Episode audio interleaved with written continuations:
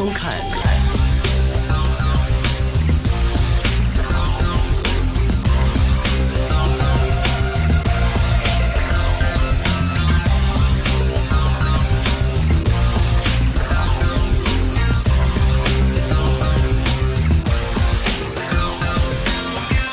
的，AI 一周刊，AI 一周刊，今天下午的人工智能 AI 环节继续来带大家关注最新的行业动态。近期啊，大家也看到很多的芯片厂商陆续呢，也是在近期发布了一季报，当中呢也是有喜有忧。由于手机、PC 等等一些消费电子端呢是呈现一个持续下滑的一个趋势呢，也令到像英特尔、三星这些半导体巨头在第一季度仍然呢还是要承受一个业绩下滑的一个打击。但是另外一边厢，我们看到以汽车芯片和半导体设备等为代表的一些部分领域当中，却仍然在。享受这个行业领域当中增长的订单跟丰厚的一个利润，可能呢有机会呢会带领整个半导体行业穿越目前一个下行周期，也是成为了行业扭转趋势的一个救命稻草。同时呢，我们看现在生成式 AI 的这个一路的狂飙，尤其像是以英伟达为主，让芯片很多 相关的一些存储大厂呢也是看到了在下半年当中市场转暖的一些希望。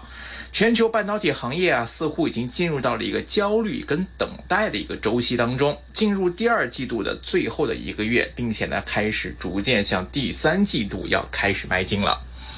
那么，全球半导体市场呢，没有在第一季度迎来之前啊，市场期待已久的一个所谓的转折点。但是，我们看到部分的业务板块已经开始产生了一些拉动的效应。三大 PC 及数据中心处理器的厂商的一些汽车云服务板块呢，普遍呢是市场普遍在看涨。而英伟达呢，无疑也是成为了这个 AI GC 方面最大的一个受益者。存储巨头和代工巨头目前呢仍然是承受着这个市场下行和产品价格的一个下跌的压力，而模拟和功率半导体的巨头们在汽车业务的这样的一个加持之下呢，表现哎反而说是比较稳定，那么跑赢了一些其他类别的同业。那么在生成式 AI 的推动之下呢，我们看英伟达在二零二四财年第一财季，也就是截至到二零二三年四月三十号的这份业绩当中呢，总体的营收和它的数据中心的收入环比都出现了一个增长。事实上，我们来看回到二零二二年第二财季，一直到二零二三年第三财季呢，英伟达数据中心的收入一直都处在一个攀升的状态，只是呢。在在二零二三年的第四财季是略微的有所回调，那么到了二零二四年的第一财季呢，这个业务呢是实现到了创纪录的四十二点八四亿美元的一个收入，而这个收入什么概念呢？是英伟达总体收入实现环比增长的一个主要的推动力，都是来自于这一块的业务。此外呢，汽车芯片方面的增长态势呢，仍然还是有定余威在，也是能够继续拉动收入增长。而在二零二四第一财季当中啊，我们看英伟达的汽车业务收入也是创下了一个记录，达到了两点九六亿美元，按年增长了有百分之一百一十四。财报中啊，甚至表示呢，在未来的六年，英伟达的汽车业务在手订单金额将会增长到。一百四十亿美元，那么比现在来看呢，会有个更夸张的这个数以几十倍甚至上百倍的这样的一个速度要进行一个增长。但是呢，我们看在这个 A I G C 的带动能力啊，并没有体现在每一个处理器公司的财务数据上。像英特尔方面，那么他们二零二三年第一财季呢，依然还是承受着一些下行的压力。但是呢，这个 I D M 的这个二点零的技术路线呢，依然还是按照原计划在推进。在截止到四月一号的第一财季当中，我们看英特尔四年内实现五个制程节点的计划呢，目前已经推动到了第二个节点，Intel 七已。经批量生产了，那么这个基于 Intel 四的一些这个 Metal Lake 就预计呢下半年也会推出。那么跟英伟达的汽车业务很类似啊，在汽车终端市场需求推动之下呢，英特尔旗下他们有这个自动驾驶的子公司叫 Mobile Air，也实现了一个创纪录的第一季度的一个收入表现，也可以看得出来，那么也是受益于这个行业，那么英特尔也没有落下自己的脚步。另外，看到二零二三年第一季度里面的 AMD 方面呢，他们的营收呢是出现了一个个位数的下滑，净利润呢也是呈现出了一个为负，是负增长的一个局面。由于主要还是这个产品组合跟研发投入方面的一个增加，导致到在 AMD 方面呢，他们的这个数据中心业务的营业利润开始出现了一个下降，利润率也在下跌。但是呢，相反，另一边在云销云服务的一些销售额的增长呢，确实给这个业务带来一定的推动。那么这个板块的营收跟去年同期基本也是能够保持平衡。截止到第一季度呢，像看到 AMD 方面也推出了二十八个新的一些云实云方面的一些实例，包括来自于微软方面呐、谷歌云啊等等的一些计算产品都在其中。那么存储市场，我们看在第一季度呢，还是继续维持一个。低迷的一个表现，头部存储厂商在第一季度呢也是普遍有一个营收的下滑，由于呢存储业务的这个需求持续的疲软，同时呢还有库存的调整，三星半导体部门的利润呢较上一季度呢也是出现了一定程度的下滑，海力士同样呢也是在第一季度受到存储器的这个半导体市场的一个持续低迷呢，产品价格也在不断的下跌。所影响到呢，营业收入也随之出现了一个环比的减少。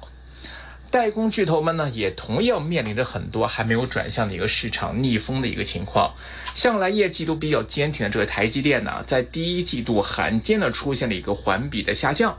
台积电的首席财务官黄仁昭就表示啊，这个宏观经济环境跟这个终端市场啊需求走弱。导致客户呢 纷纷调整了一些在台积电方面的一些代工需求，令到他们的产能的利用率呢是有所下降。预计呢第二季度的业务呢将会继续受到客户调整库存所带来的相关影响。而三星也表示遇到了同样的问题，他们第一季度的代工业务的利用率呢也出现了下降的这样的一个情况。然而，我们看呢，呃，不管多依赖消费市场的这个这个欧洲方面的这 IDM 呢，他们的普遍表现呢都是比较稳定，因为这个汽车营收啊，尤其是出现了一个明显的增长。像意法半导体方面，他们第一季度的营收按年增长了有一成九，汽车产品和功率分立器件的营业利润呢，按年增长百分之一百四十五。恩智浦第一季度的营收呢，这个按年来比是基本持平，但是当中我们看汽车业务却是按年增长了有一成七，占到他们的总体营收的比例是高达百分之五十八。英飞凌方面呢，在第二季度就是截止到今年的三月三十一号，营收方面也是同比有一个小幅的增长。主要也是受益于汽车、绿色工业、能源等等这方面行业所带动带来的一个收入的提升。AI 一周看。那么在产业链上游的一些材料、设备、EDA 工具厂商呢，则是由于受到这个市场跟技术发展需求的双重驱动，头部企业也都交出了比较稳定的财务数据。像 EDA 大厂这个新思科技、设备大厂应用材料、阿斯麦尔都在这个一季度呢是实现了一个同比的增长。那么普遍预期啊，下半年呢将会呈现出一个渐进式的一个复苏的态势。终端需求呢超乎预期的疲软，半导体产业景气调整期拉长，那么下半年的半导体的传统旺季效应，目前来看呢，可能还是充满着变数。然而说没有一个冬天是不可以跨越的，所以有些媒体机构呢在采访跟研究当中啊就了解到，尽管目前通过一季报方面看，目前半导体行业仍然处在一个焦虑跟等待之中，但是呢一些业者表示啊，对于下半年整个行业的复苏态势，哎，普遍的是比较有信心。有人就形容啊，现在是小荷才露尖尖角。那么对下半年的整体的一个复苏态势，还是呈现出一个乐观态度。展望到第三季度方面呢，两大晶圆代工厂台积电跟联电呢，他们都同步调降了今年半导体跟晶圆代工业务的一个产值预估。那根据一些机构了解呢，受这个高通胀跟高利率等等因素的影响呢，目前总体的经济环境不确定性还是比较高的。那么供应链方面的备货呢，也都普遍采取一个比较保守的态度，就是说你客户下的订单大多呢是急。单短单，所以这就导致很多这个晶圆代工厂商他们的订单能见度并不明朗。之前呢，很多是提前预定产能，一直预定到几年后，那么我对于未来的业绩有个长远的预估。现在大家都是要短平快啊，比较偏向于这种保守性的打法的话，令到代源呃这个晶圆的代工厂商方面，他们对自己的这个业务的能见度就开始出现了一个下降。